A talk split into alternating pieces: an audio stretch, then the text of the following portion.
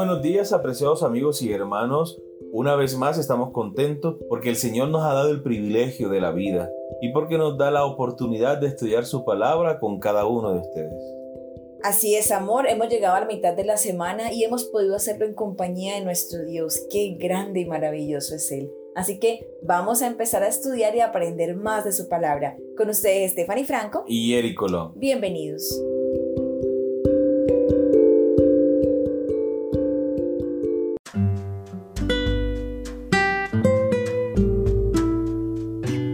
Recordemos el versículo para memorizar.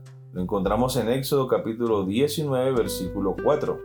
Vosotros visteis lo que hice a los egipcios y cómo os tomé sobre alas de águilas y os he traído a mí. Y el título de la lección para hoy miércoles 12 de mayo es Dios e Israel. Éxodo capítulo 19 versículos 5 y 6. Ahora pues si diereis oído a mi voz y guardareis mi pacto, vosotros seréis mi tesoro especial sobre todos los pueblos, porque mía es toda la tierra. Y vosotros me seréis un reino de sacerdotes y gente santa. Estas son las palabras que dice un hijo de Israel.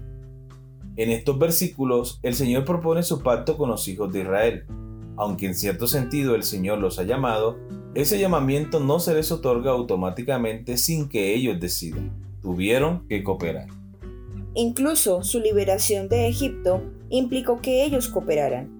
Si no hubieran hecho lo que el Señor les dijo, como marcar con sangre los postes de las puertas, no se habrían librado. Así de sencillo. Aquí el Señor tampoco les dice, les guste o no, será un tesoro especial para mí y una nación de sacerdotes. No es así como funciona y no es lo que dice el texto. Lee Éxodo capítulo 19 versículos 5 y 6 citado anteriormente. ¿Cómo entiendes lo que el Señor está diciendo en el contexto de la salvación por fe? ¿El mandato de obedecer al Señor anula de alguna manera el concepto de salvación por gracia? ¿Cómo te ayudan los siguientes pasajes a entender la respuesta?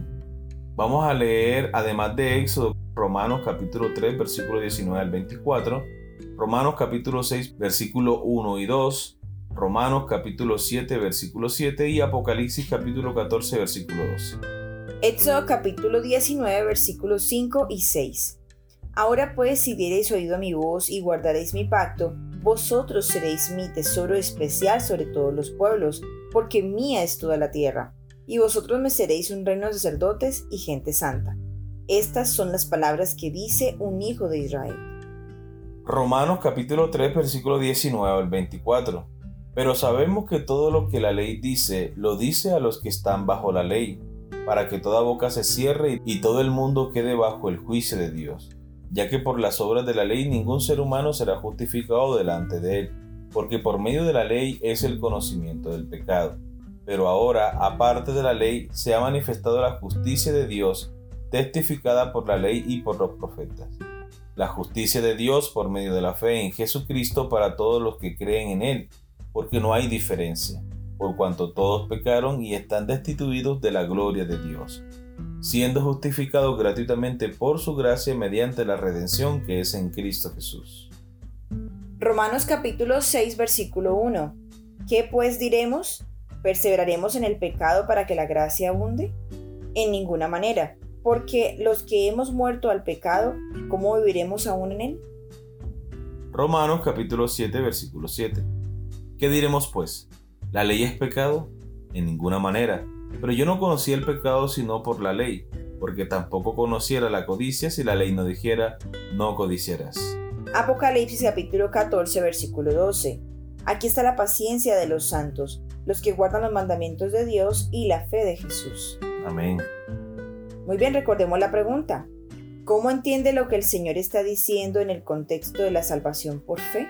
El mandato de obedecer al Señor anula de alguna manera el concepto de salvación por gracia? ¿Cómo te ayudan esos pasajes a entender la respuesta? Como hemos dicho en lecciones anteriores, la obediencia y el guardar los mandamientos es una evidencia de que yo he creído en el Señor, que yo he aceptado la salvación por fe que Él me da. Una fe que obra, una fe que testifica, una fe que está dispuesta a abandonar sus propios deseos, sus propios anhelos, su propia voluntad para hacer la voluntad de Dios. Entonces, en ninguna manera la obediencia o el guardar la ley anula el pacto de gracia que Dios ha hecho con nosotros. No ganamos la salvación por nuestra obediencia, porque la salvación es el don gratuito de Dios para ser recibido por fe, pero la obediencia es el fruto de la fe. Camino a Cristo, página 52. Piensa en lo que el Señor está dispuesto a hacer por la nación de Israel. No solo los libró milagrosamente de la esclavitud en Egipto, sino también quería convertirlos en su tesoro, una nación de sacerdotes. Al basar su relación con ellos en su salvación, tanto temporal de la esclavitud de Egipto como eterna, el Señor buscaba elevarlos a un nivel espiritual, intelectual y moral que los convirtiera en el portento del mundo antiguo. Todo con el propósito de usarlos para predicar el Evangelio a las naciones. Todo lo que tenían que hacer en respuesta era obedecer. Bien, hemos llegado a la pregunta final de la lección. ¿En qué medida nuestra experiencia personal con el Señor debe reflejar ese mismo principio que vemos aquí en el estudio de hoy? Sabemos, amor, a ciencia cierta que Dios está dispuesto a salvar. Y no solo a salvar, sino también a perdonar y a transformar nuestras vidas. Pero nosotros debemos tener la disposición, primero, de poner nuestra fe y nuestra confianza en Él. Segundo, permitir que el Espíritu Santo haga una obra transformadora en nuestras vidas. Y tercero, la obediencia, que es una respuesta espontánea de nuestra vida transformada y cambiada por nuestro Señor Jesucristo. Así es, amor, y es entonces cuando entendemos que la obediencia como tal no es lo que nos va a llevar a la salvación, sino que es la respuesta de nuestra parte a que hemos creído, a que realmente tenemos a Dios en nuestro corazón y que realmente creemos lo que Él ha prometido para nosotros. Amén. Entonces lo amamos y obedecemos. Amén, así es. Muy bien, queridos amigos y hermanos, hemos llegado al final de la lección para el día de hoy. Esperamos que haya sido de gran bendición para ti como lo ha sido para nosotros. Y recuerda nuestra cita para el día de mañana con una nueva lección. Que Dios te bendiga.